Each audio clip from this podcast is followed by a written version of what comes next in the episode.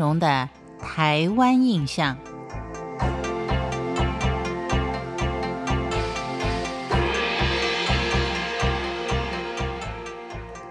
驻扎在马祖亮岛的官兵们，他们的信仰神奇很特殊，他叫做赵大王。传说这位赵大王，他的本名叫做赵金通，是湖南人，曾经是朝中大臣。荣归故里的时候，遇到风暴，船沉到海底，举家罹难。经过几天，遗体漂流到亮岛。由渔民就地为他收敛，安葬于现在的庙址。而当国军进驻到亮岛的时候，在现在的庙址，也就是为周大王所收敛安葬的庙址上面，是一块巨石。大家都知道，军中讲求的就是简洁、干净跟方便。这块巨石好像不太方便呢，于是，在清理环境的时候。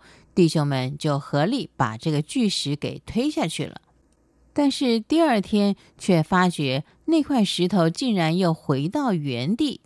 大伙儿是不信邪，再推了几次，依旧如此。于是弟兄们就为他盖了一座鲜艳耀眼的庙宇，并请他的夫人能够陪侍在旁。或许是感恩吧，张大王经常帮忙弟兄们解决疑难杂症。于是庙门上就被披挂上神灵万通的横批，以及配上大德配天、王恩永寿的楹联。为了表示尊敬，每天还都会有一位弟兄当庙工，专门为他清理四周的环境。跟亮岛一样，百姓现在已经全部都迁走的大邱，同样也有一座庇佑弟兄的庙宇，叫做白马寺。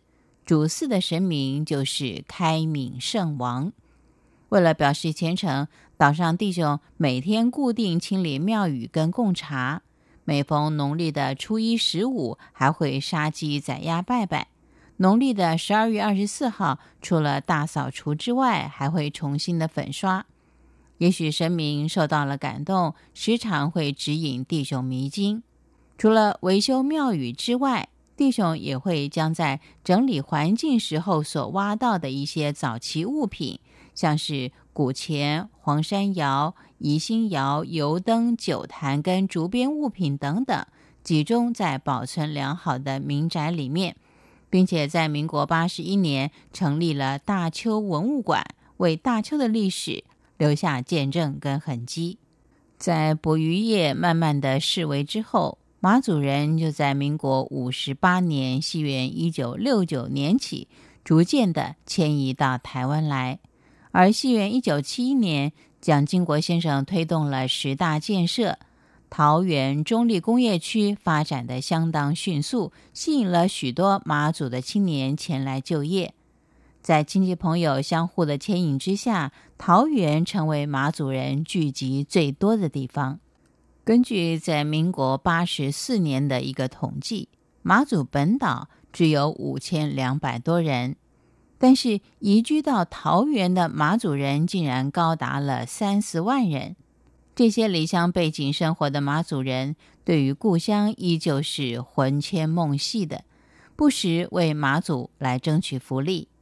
他们的心愿并不大，只希望大家能够关心跟重视到马祖。使马祖人不再被视为是次等国民。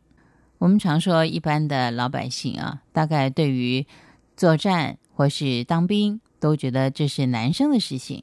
当然，现在也有很多的军事学校有收女生的，因此呢，现在有很多的女女性的军官。但是在马祖，它是个战地，是全民皆兵的。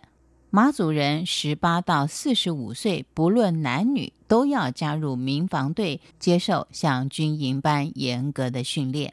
而学校里面的男老师、女老师也都是有配枪的。战地的严肃是我们很难以想象的，因此呢，我们对于这些官兵倍加的尊敬。感谢您的收听，《台湾印象》，我们下回见。